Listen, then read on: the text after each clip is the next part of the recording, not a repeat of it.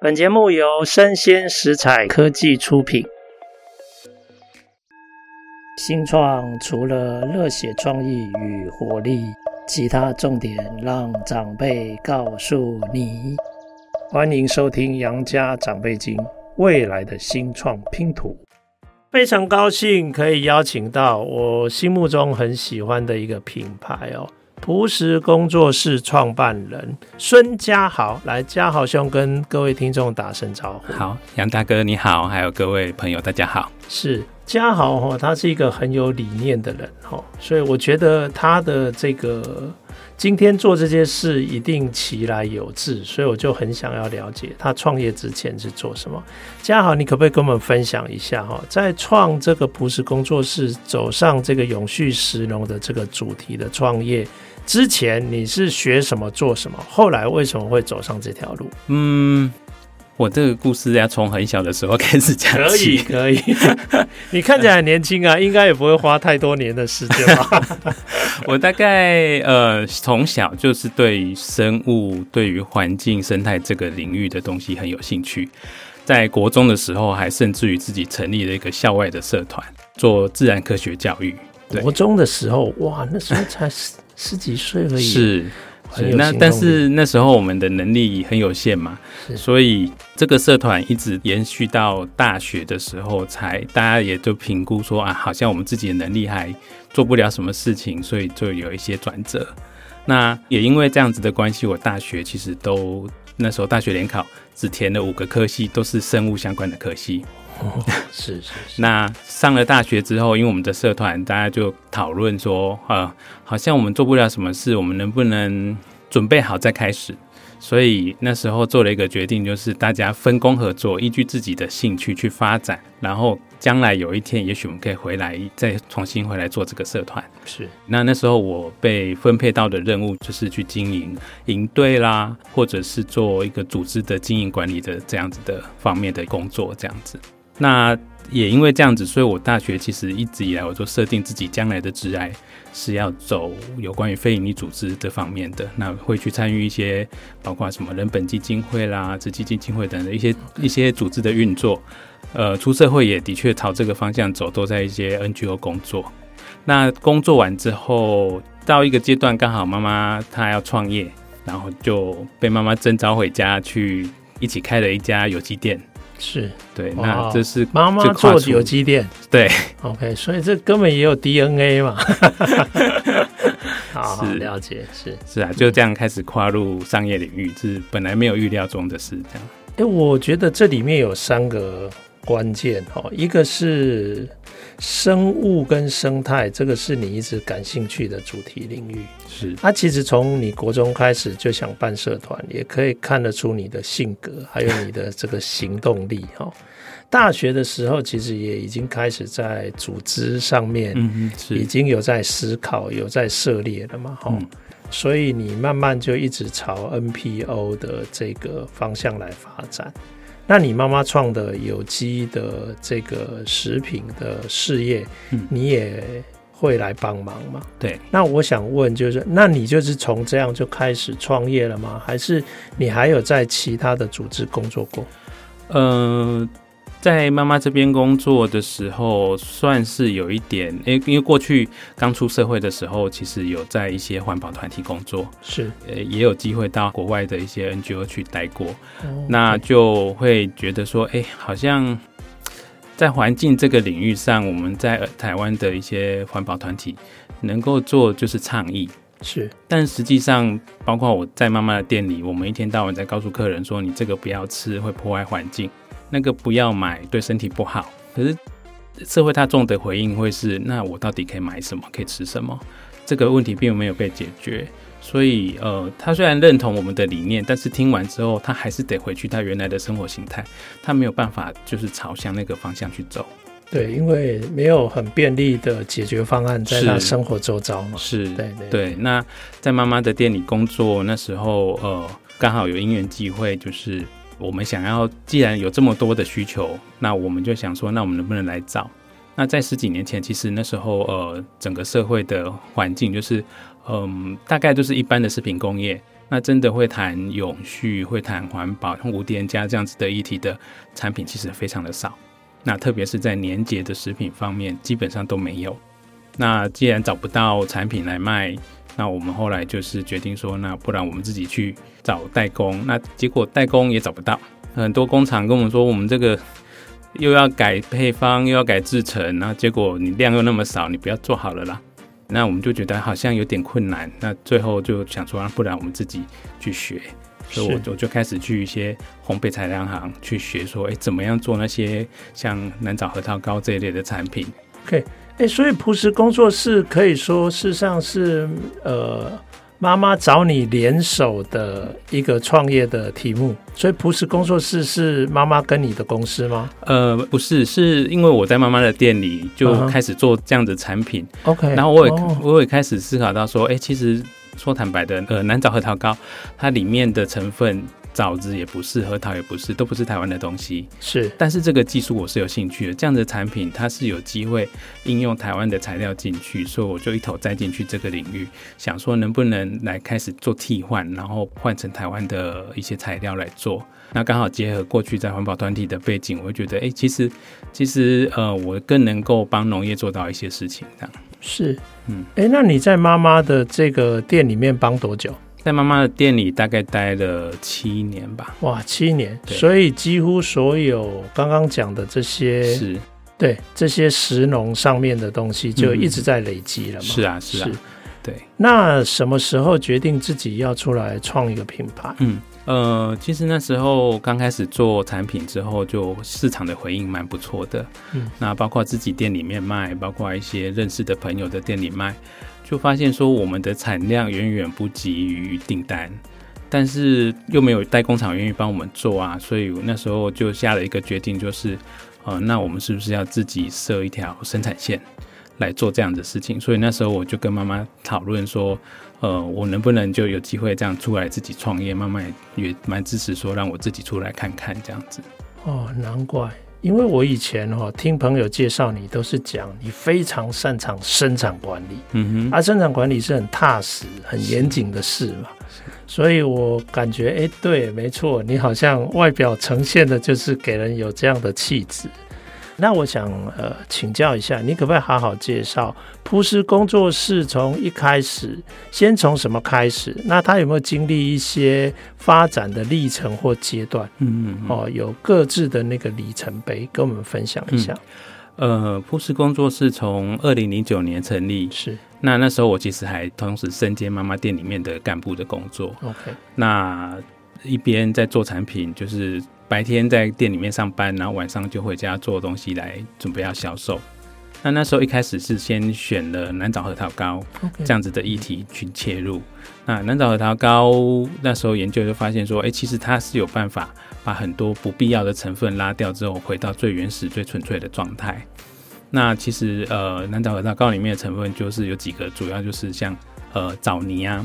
嗯，啊，枣泥它其实枣子就是水果嘛，所以它是有办法被替换成台湾的水果。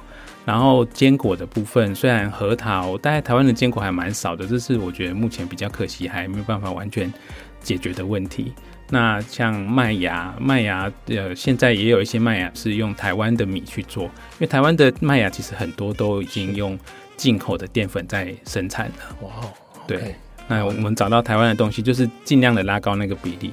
那这是一开始嘛，那后来慢慢的卖了一些成果之后，我就试着想说，那既然要创业，那我就开始去做那种陌生拜访。是，那我觉得还蛮幸运的是，对我最大的一个里程碑是在二零一一年的时候，刚好那时候有就是有被叶一兰有一位美食家叶一兰小姐吃到，然后她很喜欢，所以很快的我还没有回到公司，她已经打电话来说他们要订了。嗯，然后也在同年，我们也因为叶怡兰的关系，我们就是很顺利的能够上架到成品书店。我觉得这是对我们一个刚开始起步的品牌来讲，是一个蛮大的里程碑。因为在成品书店，它的能见度很高，我就开始每个月会常常会接到，不管是台湾的或是海外的客人，会说他们自己有开店，想要引进我们的产品，那都是透过成品书店来发生这些事情的。是，嗯，了解。那在成品书店的那个阶段，有没有因为能见度越来越高，你开始思考除了南枣核桃糕之外，你想要再开发一些新的产品？有，在一初期就是要进到叶宜兰小姐跟呃成品书店的时候，那时候其实我们就想说，在原来的南枣核桃糕的基础上。网上能不能再加一点台湾的元素？嗯、那那时候思考了一些台湾的东西之后，我们发现，呃，宜兰的金枣跟金桔很适合。OK，对，哦、所以我们那时候其实有做了另外一个口味，是加了金桔在里面的。是，是对。那也因为卖的还不错，所以我们后来就是发现那个订单越来越多之后，我就想到一个问题：我们一天到晚在家里做，其实并不是那么的合法。嗯哼，那既然要上了通路，我觉得我们也不希望哪一天在新闻媒体上看到说，哎、欸，这个朴实工作室是在地下工厂生产的。所以呢，我那时候就很急的说啊，那我们赶快能不能成立一个自己的生产线？那所以在隔年的时候，就是经过一些学习啦，然后开始花一些做一些准备之后，我们在隔年就设立了自己的工厂。OK。是是是，对，那个工厂不是在家里，是在外面，不是在家里。对，我们就是真的那时候就很乖嘛，找一些法规，然后知道说哦，规定该怎么样，所以真的去找了一个工业区的厂房，是，然后自己设厂。然后那时候卫生局来我们这边还觉得说，哎，你们公司没有员工吗？我们没有，就只有我一个。是，对，那时候还没有别人。对，是，所以你是你的最佳伙伴就是那些生产设备，是是是，是，哇，那蛮厉害的。哎，那后来这个工厂呃，除了这个。刚刚讲你也有荆棘的这些产品，你后来还有衍生一些其他的产品吗？有有有了自己的工厂，弹性就更大，是，所以我就可以开始更放手的去找台湾的元素。那台湾的元素，我觉得其实因为我们进到通路，我也开始发现说，呃，客户他们喜欢台湾的水果，大概就是主要的那几样，一个是芒果啦。凤梨啦，就是一些比较风味比较明显的水果，所以我们也朝这个方向去试。那后来就有做出了以凤梨为主体的，然后以桂圆为主体的，都是把那个过去的枣泥取代掉，然后换成我们自己制作的馅料来来生产的产品。那品相就越来越多。那我们也开始在那个时期，呃，在每一项产品上标上台湾原料的比例，希望来跟消费者沟通说。呃，这个东西它台湾的原料占比有多少？好，让大家开始注意到这件事情，这样子。好，了解。嗯，哎，因为你本身就有在地啊、环保啊、季节这种永续的这个理念，那你从这个，这应该算休闲食品嘛？是的，对，对，从休闲食品开始。然后你慢慢越做越深，我想你的生产管理的功力就是这样练出来的。对，就其实是土法炼钢来的啦。那也一边就是去上课去学习。是，对，不要客气哦，很扎实。当你开始产能或生产管理变得稳定之后，你应该就会想说：哎，那我如果生产的出来，那我现在是不是可以把它好好的？推荐给消费者，那就是销的部分嘛，哈，对，所以这是不是你后来你好像也有做一些是属于通路或者是 marketing 方面的一些投资的主要原因？有，呃，因为有了产能，那我有，我觉得其实那个整个思维不一样的是，有了生产线就会思考的是产能的利用率，是因为生产线的营运成本是固定的。那所以后来就是隔年，我们就开始去报名参加食品展，然后开始每一年都出现在食品展上，让消费者认识我们，让通路认识我们。那我觉得，呃，那时候那个时候的确是刚参展的头几年哦，有很多它红利啊，就是因为通路还不认识我们，所以几乎看到我们的人都会来问一下，对一个新的品牌，他们会好奇。那呃，我觉得也因为这样子，我们开始接触到更多的海外的客户，特别主要是像香港。嗯哼，那我就感觉说，好像香港的客人很喜欢我们的产品，所以那接下来有几年，除了呃在台湾参展之外，我们也开始跑去香港参展。嗯哼，二零一六年算是我们一个，也算是一个阶段的达成，就是我们在香港找到了一个品牌的区域总代理。那所以，我们港澳地区整个委托有一个公司来帮我们整个潮牌那边的品牌运作，这样子。是，那这个部分的推展呢，顺不顺？就是有没有遇到一些起起伏伏的一些历程？我觉得那个部分，我觉得也有一个好很好。当初有一个，我发现有一个很好玩的事情，就是我小时候啊，嗯，都是长辈从香港回来的时候带南枣核桃糕给我吃，是所以我都一直觉得那是国外很贵的零食。然后我去香港展的时候，每个香港人都说没有，那是你们台湾的名产哦。对，我才理解说哦，原来这个是我们台湾自己的东西，我们自己不知道。是对，那嗯，我觉得香港它对我们来讲算是一个相对于友善的一个海外市场，因为它没有关税，然后离台湾又很近，语言又很通，那两边的饮食习惯也很接近。是，但是我觉得它的障碍是它跟大陆很接近。那会混杂有一些大陆的通路，假装是香港的通路要来合作，但是我觉得那种气质很不一样。嗯，对，所以早早些年我们都会有那种大陆的客户，就会说他在香港有多大，在大陆有几百个通路啊，然后来要全产品的样品。我们刚开始都会给，后来发现那种给这种的都没有用。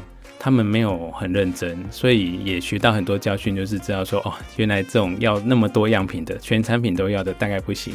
那他如果很认真的谈，其实我们跟他认真一对，他们都很愿意。所以我们后来会采取一个方式是，他要样品可以，他就用原价买。嗯哼。但是如果后续有合作，前面那些他买的那些样品，我们会全部折抵给他。是对，那以确保说他是真的认真要跟我们谈的。对啊，是。哎，我想请问一下哈。你以南枣核桃糕为一个产品的一个架构，嗯，但是你不断的替换台湾或市场上大家消费者比较可以接受的一些元素嘛？对，那这个这样一路下来，你会不会想再推一些其他的产品？比如说像呃去年好像就有一个比赛嘛，对，是经济部办的嘛，那我就发现那个。呃，是维乐山丘嘛？是，对，它就有一个新的产品是跟香蕉有关的，而且走的不是那个凤梨酥那一类的，对对，那种样子。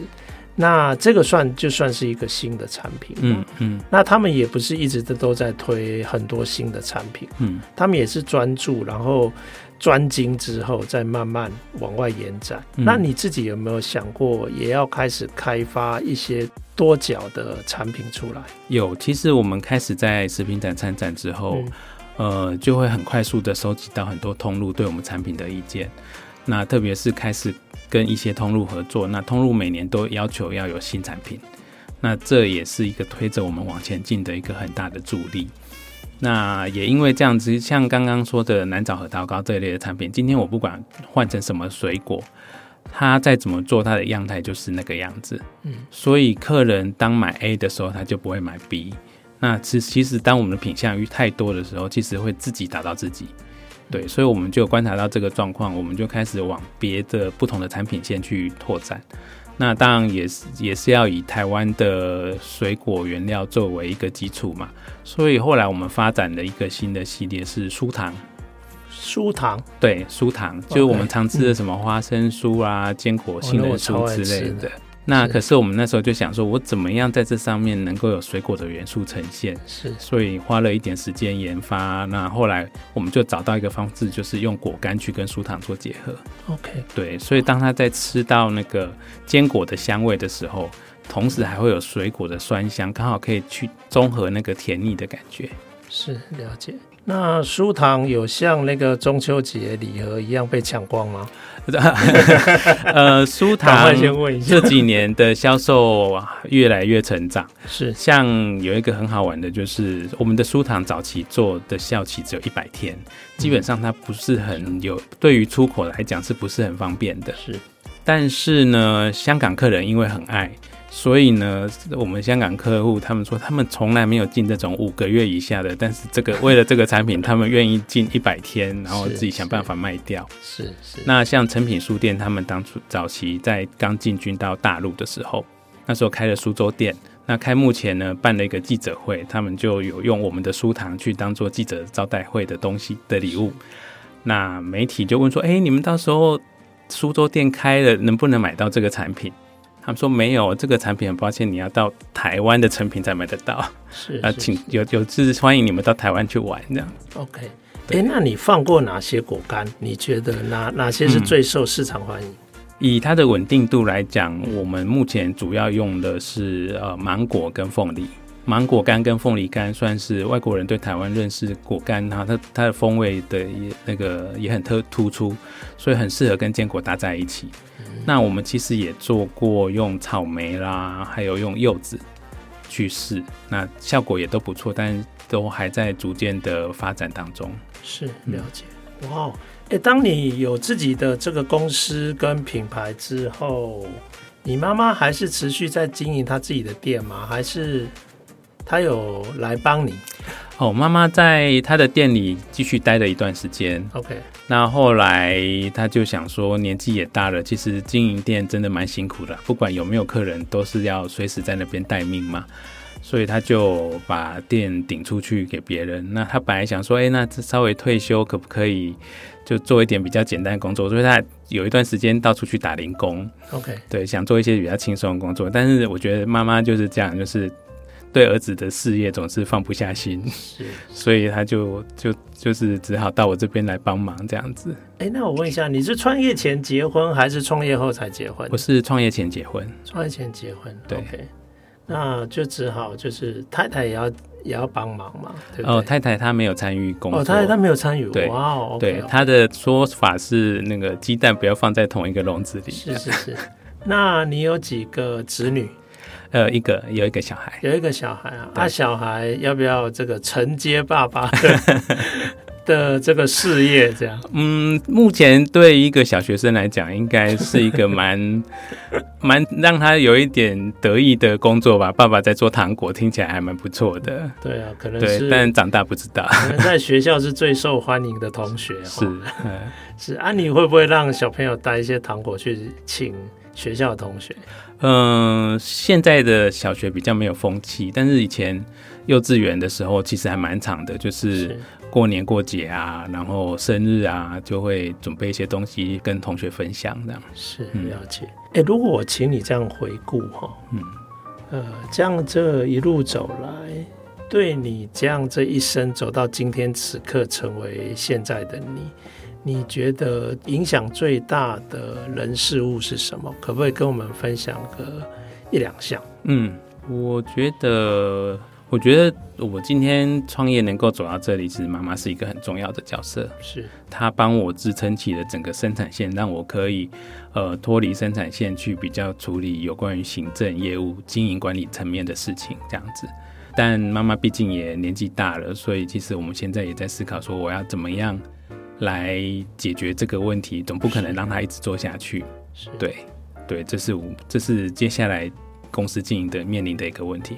那另外，我觉得我比较喜欢跟周边的可能叫客户吧，嗯，但是我比较喜欢跟他们不是厂商跟客户的关系，所以其实有几位。我们的互动比较像是伙伴关系，是，比如说呃上下游的小飞啦，他每次打电话给我，就是农民有难需要帮忙的时候，是是是，对，他就会告诉我说，哎，某某某农民他可能有一些那个产销有问题，然后我能不能帮他想办法，所以我们就会去想办法解决。好，然后像之前那个呃日月老茶厂的主理人会议，他也是。就是一个性情中人，就是他只要想到农民，他还特别大老远叫我去从台北跑去，然后带我去看一个种凤梨的阿嬷，他就种在一个杂草堆那个槟榔树下，然后那个已经好几十年的那个凤梨树。那我们我觉得，哎，就是这种互动关系是很好，就是我们是共同在关心这个土地，然后呃都会想要做一些行动来来解决看我们看到的问题。我我比较喜欢跟我们的。客户是这样子的互动，这样是。哎、欸，在经营上，我请教一下哦，你现在如果要补强你的团队，嗯，你会希望是什么专长领域的人来加入？嗯，我觉得现在公司发展其实有比较欠缺的是行销部分的人，嗯、但是我觉得这其实也牵到另外一个层次，就是说公司接下来的方向要往哪边走。那我觉得其实过去的前面十几年，我比较专注在于加工技术跟经验的累积，所以我们算是一个呃食品加工业。但是接下来未来，我希望能够转型变成是一个食品的服务业。嗯哼，对。那毕竟我虽然妈妈还帮我撑着，但是我觉得，呃，我还是得要面对说，将来包括我自己年纪大之后，呃，不可能永远在生产线上，然后必须要怎么样把自己的影响力发挥到最大。那我这几年其实我观察到我自己的最大的价值在于。呃，加工的经验，这些这些知识是是其他包括农民啊，包括其他刚创业的人来找我，他们最想要的。所以其实我会希望说，能够把这个部分，那、变成说，就是我们今天想要做有永续的食农这样子的领域，我不要只是自己一家做。如果可以让可能几十家、几百家大家都能够做得很好，我觉得对整个市场的影响力，整个层面才会是更大的。是了解，哎、嗯，这样好，我觉得你的那个领域的专业已经有累积到一个程度了哈。那我现在发现，通常你们做这些有特殊价值的产品，其实它蛮需要价值沟通的。是，好，举例来讲，像呃，有一个专门雇佣呃身心障碍者来做烘焙业的社会企业，嗯，那其实后来有一些。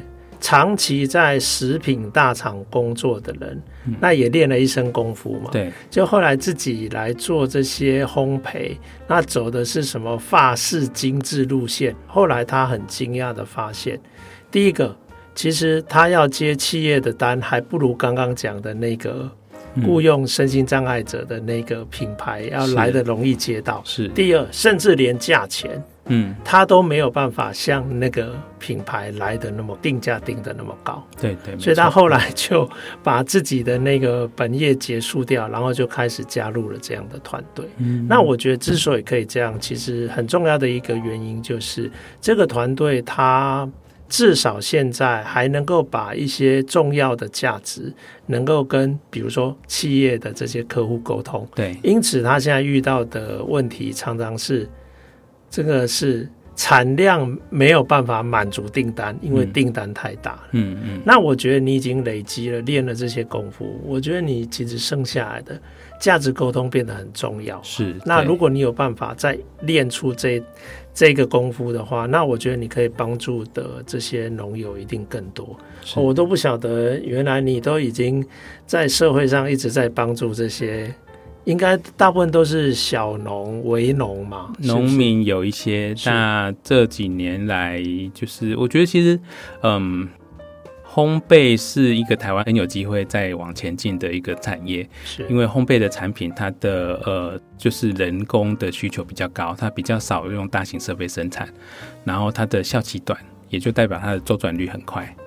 然后，而且这几年因为包括吴宝春师傅啦、陈陈耀训师傅他们的努力，所以其实让台湾在烘焙业这个领域是比较比较被大家看重的。是，那那而且消费者求新求变的速度很快。嗯、那因为它的效期很短，所以它很有机会可以跟农业的产刚好搭配各种农产品的产季，然后做一些季节性的。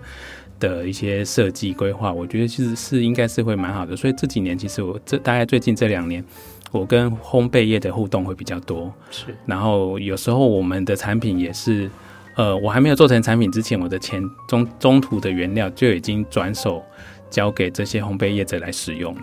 了解，了解。嗯，哎，因为我已经准备好下一次一定要再邀请你哈，所以我先在这边先问一下，哎、嗯。你对朴食，或不管你未来想要呃再创什么样的品牌，你希望未来五到十年，你有一个什么样的愿景？你看到的是一个，你希望看到的是一个什么样的画面？嗯哼，这是下次要回答的问题吗？没有，你现在回答，然后下次我要看你的进展。OK，嗯，好，嗯，我觉得以目前先强迫你先开一张支票出来。我现在其实这五到十年自己的想法是，我会慢慢就是像刚刚讲的，我会转向服务业.然后我想协助更多呃，现在很多年轻人他们其实愿意创业。我觉得其实这两年疫情也有一点推波助澜，就是很多大型的工作其实也没有办法，那个饭碗也没办法保持很久，那很多人就宁可就是小规模回家自己创业。那我就想说，哎，既然这么多人愿意。做这样子的事情，他们都相继的在投入。那如果我可以用我的经验跟他们分享，让他们在这个过程当中更快的可以达到一般就是不管是食品安全上或是市场上对商品的要求能够达到的话，我觉得其实就会就是到处百花齐放，到处都点开，能够有更多人去用台湾的材料，其实呃就能够回应到我原先先呃就是有关于环境的这个部分。那环境这部分，我其实原来的想法就是说，我希望有更多的环境友善的产品，然后让消费者更容易选择。那因为有更容易选择，大家买到之后，那个需求就更高。那更高的话，消费那个消费者一直不断的要求，也就代表说，加工业者跟农民他们就会感觉到这个需求，他们就更愿意去投入这个领域。那因为这样子的东西对环境是相对友善，其实对台湾这块土地就会更好。是对那。我觉得自己一个公司的能力真的很有限，但是如果能够让几百家、几十家这样子大家一起来的话，呃，这会是我希望五年后我看到，就是可能透过我的协助，然后让有这么多品牌大家一起出来市场上出现这样子，是很棒啊！好啊，那你等于是这个画押了哈，那下次我再请你来，我就要看你往这个目标这个推进多少哦。好哦，好哦。好，那非常感谢那个嘉豪宝贵的时间跟我们分享他这么有趣的一个创业的历程。那也感谢各位听众的收听，谢谢嘉豪，谢谢观众，谢谢杨大哥，谢谢大家。